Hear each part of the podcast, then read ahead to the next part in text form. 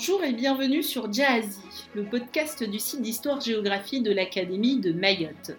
Des enseignants, des formateurs, des chercheurs vous y présentent de grandes notions des programmes, des éclairages scientifiques ou des initiatives pédagogiques qui concernent nos disciplines.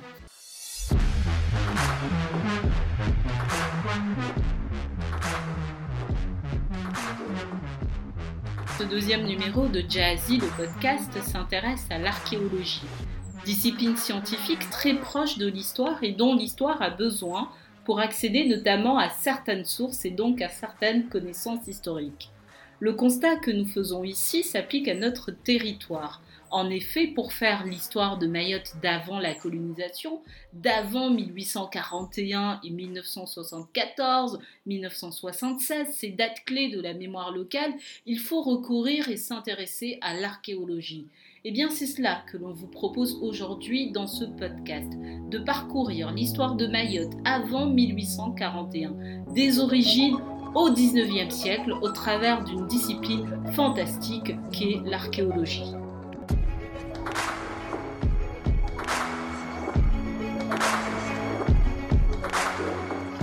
Alors bonjour Marine Ferrandis. Bonjour. Vous êtes archéologue spécialisée euh, dans l'anthropologie. Vous travaillez à l'INRAP, l'Institut national de recherche archéologique préventive. On va commencer par une question très généraliste. Qu'est-ce que l'archéologie et en quoi les sources archéologiques sont importantes pour la connaissance historique de façon générale? L'archéologie, c'est une discipline scientifique qui consiste à étudier le passé et l'histoire de l'homme à travers les vestiges matériels qu'il a pu laisser derrière lui et ce euh, depuis euh, la préhistoire jusqu'à nos Euh, les archéologues euh, pratiquent euh, ce qu'on appelle la fouille, qui consiste à rechercher dans les sols ces fameux vestiges, ces traces d'anthropologie. L'archéologie et l'histoire sont en fait euh, deux disciplines indissociables. Euh, ça va de pair. En fait, disons que l'archéologie, par moment, illustre l'histoire à travers euh, les découvertes matérielles. Euh, mais le plus important, c'est que l'archéologie permet de faire la lumière sur les données historiques qui sont manquantes ou qui ont été perdues. Elle permet d'étudier toutes ces populations dont il n'existe aucune donnée écrite, tout simplement parce que l'écriture n'existait pas, comme les populations proto-historiques, mais aussi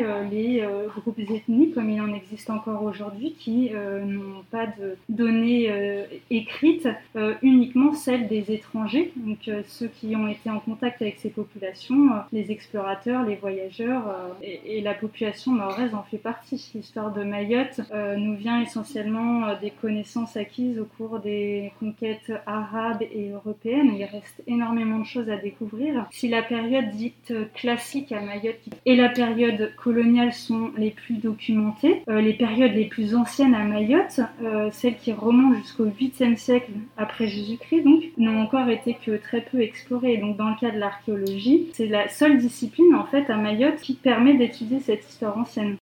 Vous êtes actuellement à Mayotte dans le cadre d'une mission archéologique de l'INRAP. Alors en quoi consiste cette mission? Quel est le site qui est concerné? Pourquoi ce site est important pour l'archéologie et notamment la connaissance historique euh, locale? Pour commencer, je vais peut-être vous parler un petit peu de l'INRAP.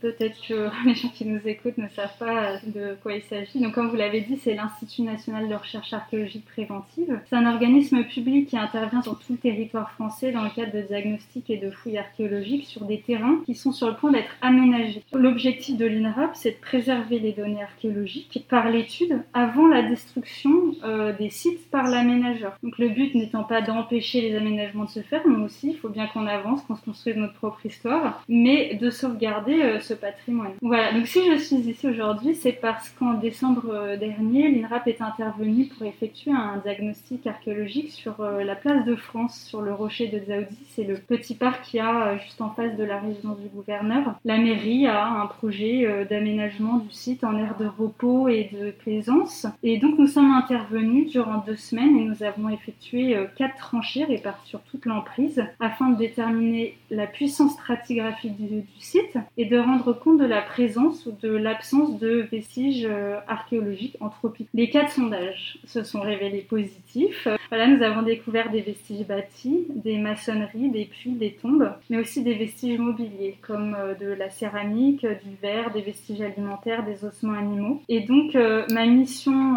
à présent de deux semaines consiste à étudier le mobilier céramique afin de tenter de déterminer le profil chronologique euh, du site. Et vous avez une idée de la. Oui.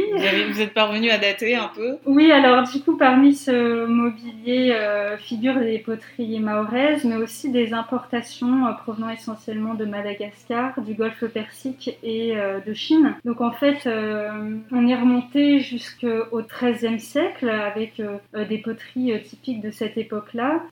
et du coup, ça nous permet en fait de faire ce qu'on appelle une datation relative, c'est-à-dire qu'on va dater un fait, une structure ou une couche archéologique par rapport à ces éléments datables que l'on a trouvés en association avec. Voilà, donc euh, le site est représenté par une période médiévale, euh, donc ancienne, on est remonté jusqu'au XIIIe siècle, on a aussi du XIVe siècle, du XVe siècle, et on est remonté jusqu'au XVIIIe, XIXe. Donc on avait déjà mmh. beaucoup de connaissances sur euh, l'histoire du rocher mmh. à Dzaozi, qui a vu beaucoup d'événements se produire pendant les deux derniers siècles, mais en fait ça va bien au-delà donc oui, ce site est, un site beaucoup plus ancien que ce que l'on pensait. Voilà, très ancien et euh, qui mérite une grande attention.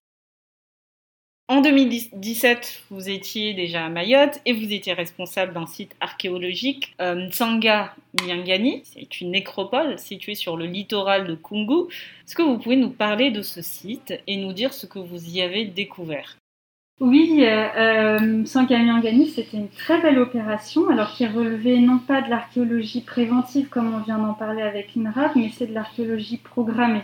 C'est-à-dire que c'est moi qui ai fait une demande d'opération dans un but précis qui était d'étudier euh, ce, cimetière. Étant anthropologue de formation, ce qui m'intéresse beaucoup à Mayotte, c'est euh, d'étudier les rituels funéraires à la période médiévale. Et en fait, Miangani, qui a été découvert en 2015 lors de prospection, conserve dans son talus côtier euh, des vestiges d'un cimetière du XIe siècle. Outre l'urgence d'intervenir sur un tel site euh, en voie de disparition, parce qu'en fait chaque année il est dévoré un petit peu plus par euh, l'érosion du littoral du fait des grandes marées, l'intérêt c'était d'approfondir les, connaissances déjà acquises, parce que j'ai beaucoup travaillé sur le cimetière d'Ansirakabuara à Aqua, qui est un cimetière du XIIe, XIIIe siècle dirigé par Martial Poli. Et à cette période, on observe un syncrétisme culturel unique où les pratiques musulmanes se mêlent à des pratiques plus anciennes à Mayotte, des pratiques ancestrales.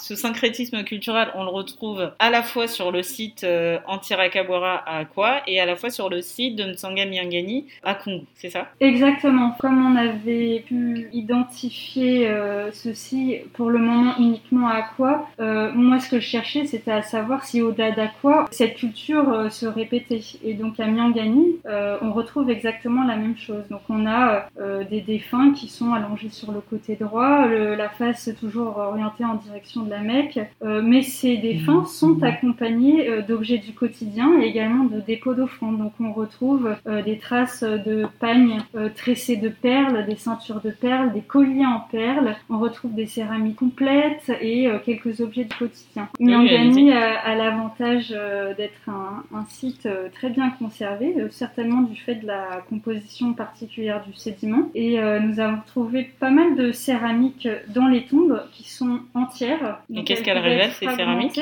ou... Eh bien, justement, c'était ce qu'on voulait découvrir. J'ai profité de cette conservation pour les envoyer euh, en laboratoire pour effectuer des analyses physico-chimiques. Et le but étant euh, de, de, déterminer les molécules encore présentes dans l'argile et en fait d'identifier la fonction de ces céramiques. Et ce que les analyses ont révélé, ce sont des résidus alimentaires. On a retrouvé des restes de viande et, euh, et de plantes qui montrent qu'en fait, on est sur une pratique, un rituel funéraire alimentaire. Alors que jusqu'à présent, on pensait que certaines de ces céramiques, en particulier les petites d'un diamètre de 10 cm assez plates, on pensait que c'était des brûles parfums. D'accord.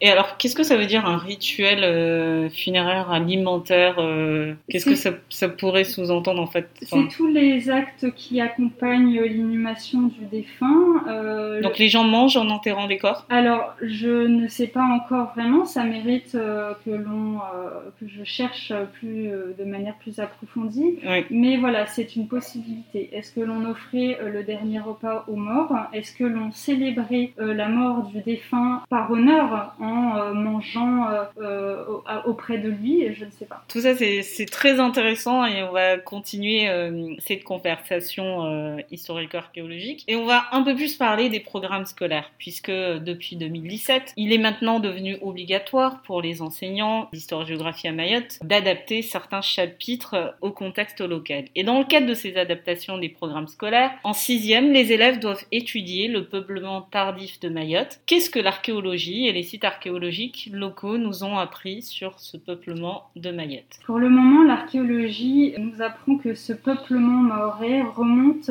au 8e, 9e siècle. C'est la plus ancienne datation euh, que l'on ait de Mayotte. Ça a été daté euh, à partir d'un charbon-bois via la datation carbone 14 et qui provient du site de Msangay Ilang la plage de Kungu. Voilà, c'est une découverte que l'on doit à Claude Alibert, Alain et Jacqueline Argan dans les années 80. Donc déjà, ça c'est une première chose. Donc on se rend compte qu'on euh, a un passé médiéval. Et puis l'archéologie nous apprend également que Mayotte très rapidement s'est insérée dans cette dynamique du grand commerce de l'océan Indien. On a de nombreuses pièces d'importation à Mayotte sur tous les sites. Euh, Elles viennent d'où ces, pièces Eh bien, d'un peu partout, du tout le pourtour de l'océan Indien, on retrouve euh, des pierres olaires de Madagascar, du chloritoschiste de Madagascar, de la céramique du golfe Persique qui proviennent d'Iran, d'Irak, euh, Yémen. On a aussi euh, des céramiques et des perles indiennes, des perles en cornaline, et puis on a des grès, des porcelaines chinoises, etc.,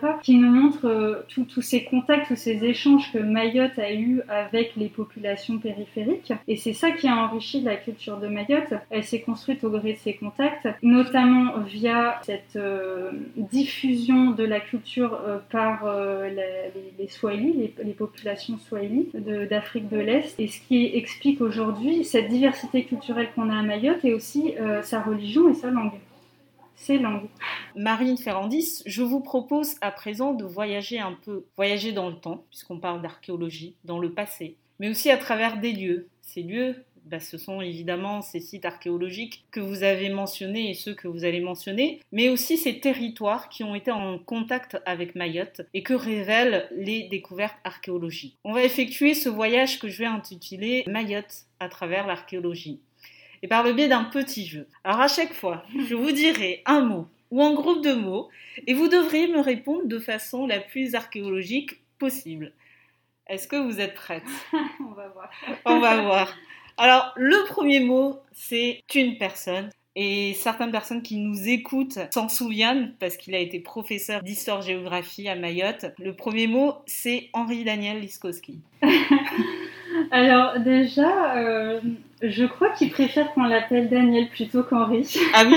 C'est le souvenir que j'ai de lui, en tout cas de ma rencontre avec lui à Mayotte. Mais euh, Daniel Miskowski est un historien spécialisé en archéologie terrestre mais aussi marine. Il est docteur en histoire euh, de l'Afrique à l'INALCO qui est l'Institut national des langues et civilisations orientales basé à Paris. Et il a soutenu une thèse sur les Comores et le commerce dans l'océan Indien. C'est à lui qu'on doit à Mayotte la fouille des sites euh, de Polé, en terre, de Msangagini à Soulou, pardon, et d'autres, de nombreuses prospections euh, terrestres et sous-marines. Et on lui doit aussi euh, la, la CHAM, qui est l'association qui l'a montée, la Société d'histoire et d'archéologie de Mayotte. On va continuer ce petit jeu avec un nouveau mot, cette fois-ci au pluriel, nécropole. Ah, les nécropoles. Les nécropoles, les fameuses nécropoles. nécropole, oui, c'est un terme que l'on connaît pas très bien parce qu'on l'emploie pas souvent. Euh, en archéologie, on l'emploie euh, souvent au lieu de dire cimetière. En fait, nécropole, ça vient euh, d'un d'origine grecque. Ça se décompose en deux mots nécros qui signifie mort et, et polis qui signifie vie. Donc, en d'autres termes, c'est la ville des morts, un cimetière. Si je puis m'exprimer ainsi, partout où il y a de la vie, il y a de la mort et forcément, l'histoire de ma Mayotte étant ancienne, on se doute que toute l'île est verte de nécropoles, de nécropoles anciennes. on en a fouillé plusieurs. Il y a celle qu'on a citée tout à l'heure, Antirakabwara à Aqua, celle de Nsangani-Angani. Il y a aussi celle de Bagamoyo qui a été fouillée par Claude Alibert puis par Patrice Courteau. Si l'on regarde bien, mhm. on peut voir apparaître parfois au ras sol quelques dalles de corail ou de basalte fichées à la verticale qui nous indiquent en fait par un agencement probablement quadrangulaire la présence d'une tombe. L'histoire de Mayotte du coup est un peu omniprésente parce que quand on se balade dans Mayotte, euh, on a plein de vestiges. Si on est euh, à l'écoute, si on regarde, si on est attentif, si on est attentif, on se rend compte euh, que ce sol a été foulé bien avant nous. Et le paradoxe, enfin si c'est un paradoxe, c'est que ces nécropoles nous renseignent sur euh, les modes de vie euh, des vivants euh, mm. aux époques qui ont été datées à ces périodes anciennes. Une nécropole nous donne énormément d'informations parce qu'on a déjà la, la méthode d'inhumation, voilà, qui peut être propre à chaque culture. On a également la religion qui est pratiquée, qui s'observe dans les rituels funéraires, le type de dépôt du défunt, les offrandes qui peuvent l'accompagner, le repos du corps, sa manière dont il est allongé. et puis on a tout cet aspect culturel où généralement, souvent on retrouve des objets en, en association avec les défunts. Donc forcément, là, on va toucher à la culture matérielle, euh, donc à ce qu'ils pouvaient euh, concevoir et ce qu'ils pouvaient manger aussi, et euh, aux méthodes de fabrication qu'ils pouvaient entreprendre en fait pour façonner leurs objets. Alors, troisième mot, ou troisième groupe de mots, troisième groupe de mots, cristal de roche. Le cristal de roche, c'est un peu un mot qui euh, enjolive, si je puis dire, euh, le quartz, parce que c'est donc c'est un quartz, c'est un minerai euh, que l'on peut retrouver un petit peu partout dans le monde. Hein. On, on, peut en retrouver, je pense, à Mayotte, dans de très petites quantités. À La Réunion, j'en ai déjà retrouvé. Mais pas dans les quantités qu'on a retrouvées sur les sites archéologiques ici. Il existe d'importants gisements d'extraction dans le monde. Le plus important, c'est celui du Brésil, mais dans mhm. l'océan Indien, c'est celui de Madagascar. D'accord. C'est un minerai qui se compose en plusieurs euh, grands cristaux incolores, le plus souvent, mais qui peuvent être parfois roses, blancs. Euh, c'est un cristal qui est assez dur, mais qui est très beau, qui ressemble au verre, qui peut être façonné et qui du coup a été euh, beaucoup convoité. Le golfe Persique, par exemple, en était très friand, et surtout euh, euh, en Égypte, à la période fatimide 10e, 12e siècle. Euh, dans les sites archéologiques, on retrouve là-bas énormément de, récipients, de la verroterie, des carafes, etc., en cristal de roche avec un façonnage en relief d'animaux, de végétaux. C'est des objets très jolis. Et donc forcément, Madagascar a fourni beaucoup de, cette matière première. À ces territoires lointains. Euh, voilà, et euh, ça a transité par Mayotte. Le site de Dembeni, c'est celui euh, qui en a fourni le plus. Donc on a beaucoup, on a beaucoup retrouvé de, de cristal de roche. Et les archéologues pense même que Mayotte était une des premières étapes de façonnage de ce cristal de roche avant de l'exporter vers euh, l'Asie euh, et ensuite remonter euh, vers le golfe Persique le long de l'océan Indien. Alors c'est intéressant ce que vous dites. Vous êtes en train de dire en fait qu'avant les découvertes, ce qu'on appelle les découvertes européennes ou la colonisation, Mayotte était au centre de réseaux d'échanges, de contacts. Enfin, Mayotte était dans le monde. Ah, déjà, sa position euh, géographique est, mine de rien stratégique. En plein canal du Mozambique, elle est euh, entre Madagascar qui a fourni énormément euh, de matières premières et l'Afrique mm. qui, à l'époque, était, c'était le, le, point de départ de tous les navires pour venir récupérer à Madagascar. Voilà toutes ces, toutes ces choses. Continuons ce voyage à travers l'archéologie ce voyage Mayotte à travers l'archéologie. Et voici un nouveau groupe de mots, culture swahili. Oui, la, culture swahili se définit comme un regroupement de populations d'Afrique de l'Est et des îles adjacentes comme Pemba, Zanzibar, Mafia, et qui partageaient en fait euh, des langues euh, toutes originaires des mêmes langues bantoues. Ce sont des populations qui pratiquaient également euh, l'islam sunnite chaféite. Le début de cette ère culturelle remonte à la seconde moitié du premier millénaire de notre ère, donc soit durant l'âge du fer. Euh, voilà, et Mayotte en a été évidemment très vite influencée à partir du 11e, 12e siècle. Euh, Mayotte s'est progressivement islamisée et là on peut rebondir en fait sur ce syncrétisme culturel qu'on observe dans les nécropoles, hein, en Siraka comme à, à Miangani. Donc c'est vraiment cette phase de transition qui a été euh, s'est faite par euh, l'arrivée de cette culture swahili à Mayotte. Et on note aussi qu'à Mayotte, euh, on partage aussi ces mêmes langues, euh, le Shimasiwa qui se décline en, quatre dialectes propres à, à, chaque île, le Shingazija, le Shimwali, le Shinzwani et le Shimaore. Donc dans les îles Comores dans les, dans les quatre îles Comores. D'accord. Et ces quatre dialectes euh, que l'on regrouperait dans les langues swahili Qui, voilà, qui sont arrivés par euh, cette diffusion de la culture swahili et qui se sont ensuite développés en fonction de, des quatre îles. D'accord. Donc elles sont légèrement différentes les unes des autres parce mhm. qu'elles euh, ont évolué aussi parallèlement sur leur territoire.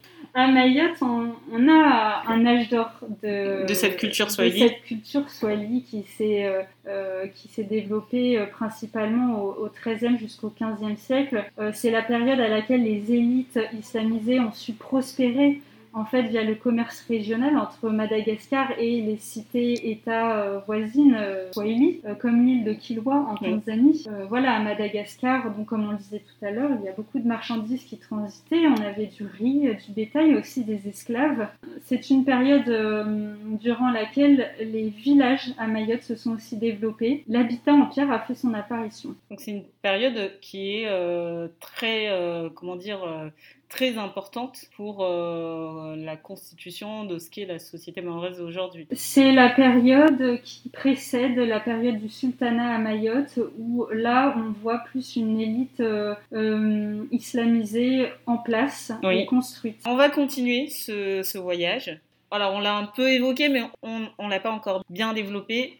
Si je vous dis entre Afrique et Asie, oui, alors Mayotte euh, partage certes une relation très importante avec le monde africain, comme on l'a vu, mais également avec euh, le sud de l'Asie, euh, qui est à l'origine du peuplement de Madagascar, notamment de l'archipel malais au sud de Bornéo. Et donc la proximité de Mayotte avec Madagascar a contribué à tisser des liens très forts. Il y a cette culture asiatique qui a transité forcément de Madagascar en, provenance de l'Asie, donc vers Mayotte. Euh, d'ailleurs, c'est la seule île de l'archipel qui parle une langue austronésienne qui est le kibushi Maoré. Puis euh, on retrouve euh, également euh, ce substrat austronésien dans la consommation du riz, l'usage des pirogues à balancier, etc.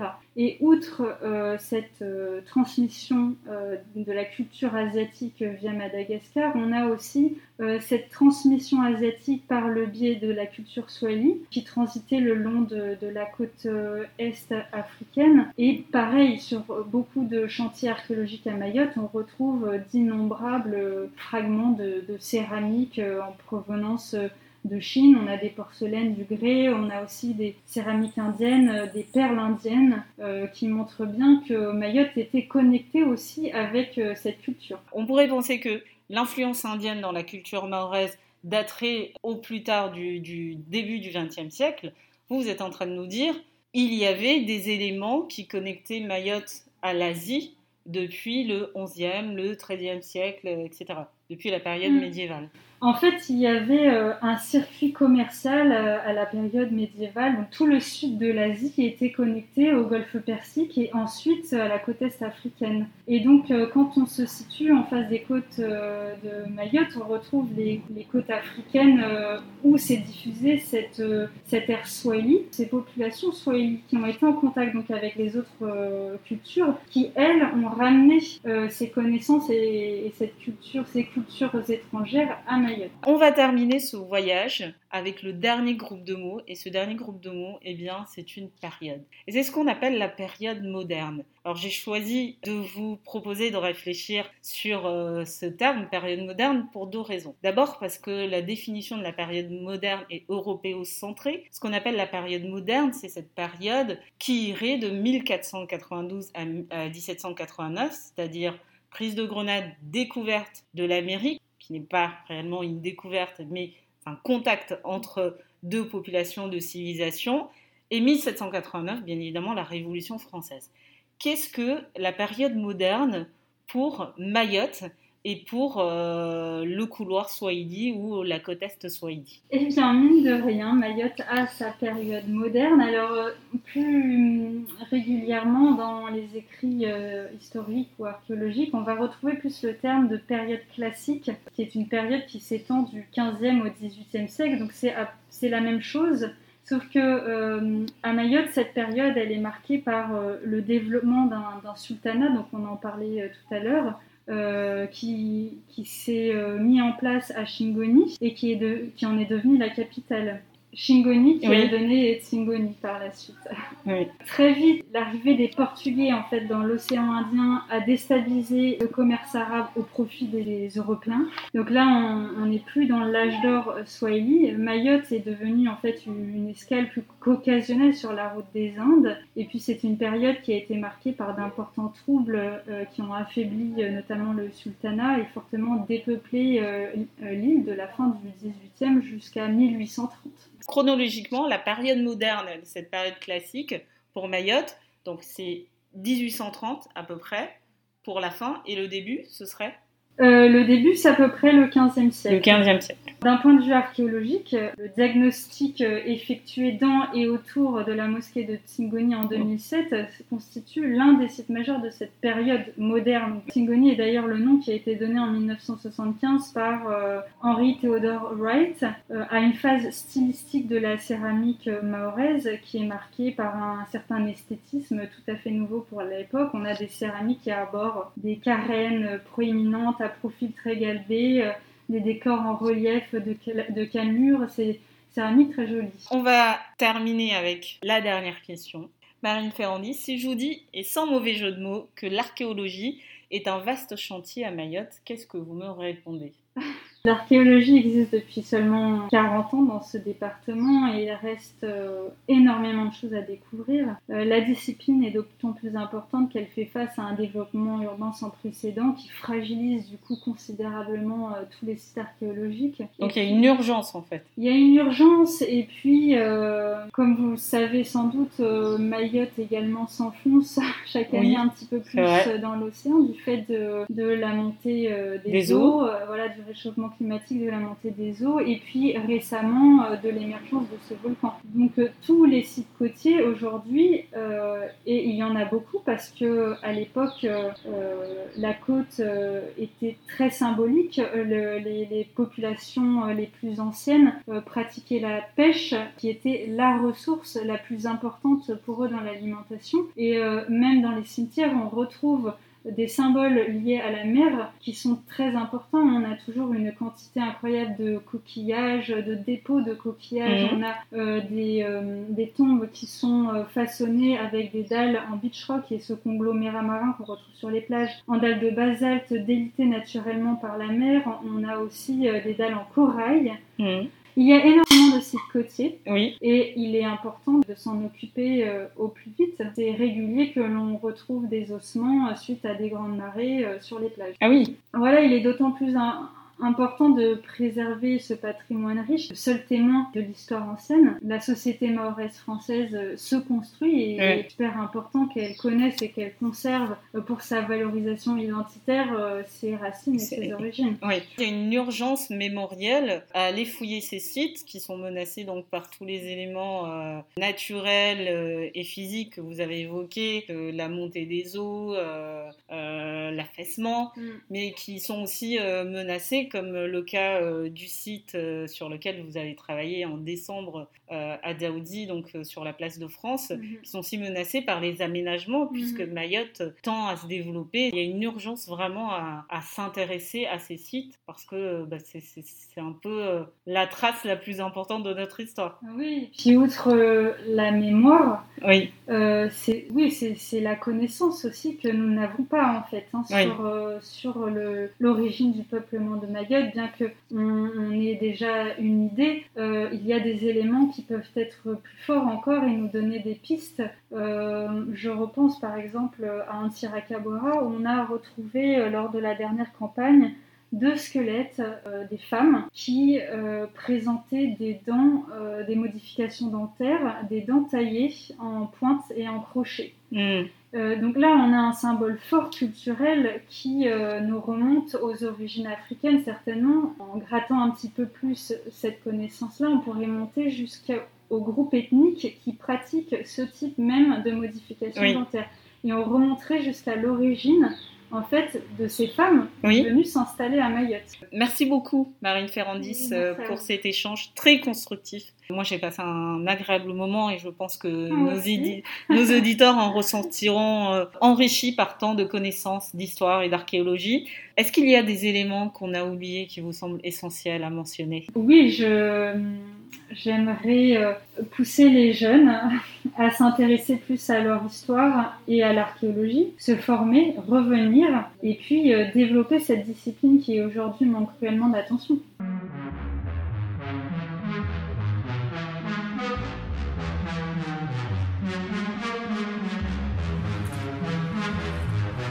Merci de nous avoir écoutés. C'était Mouniati Moana Chakour au micro et à la technique. Rendez-vous sur notre site internet Jazzy, www.histoire-géographie.acmayotte.fr pour toutes les informations concernant ce podcast, le président, et pour vous abonner sur les différentes plateformes d'écoute.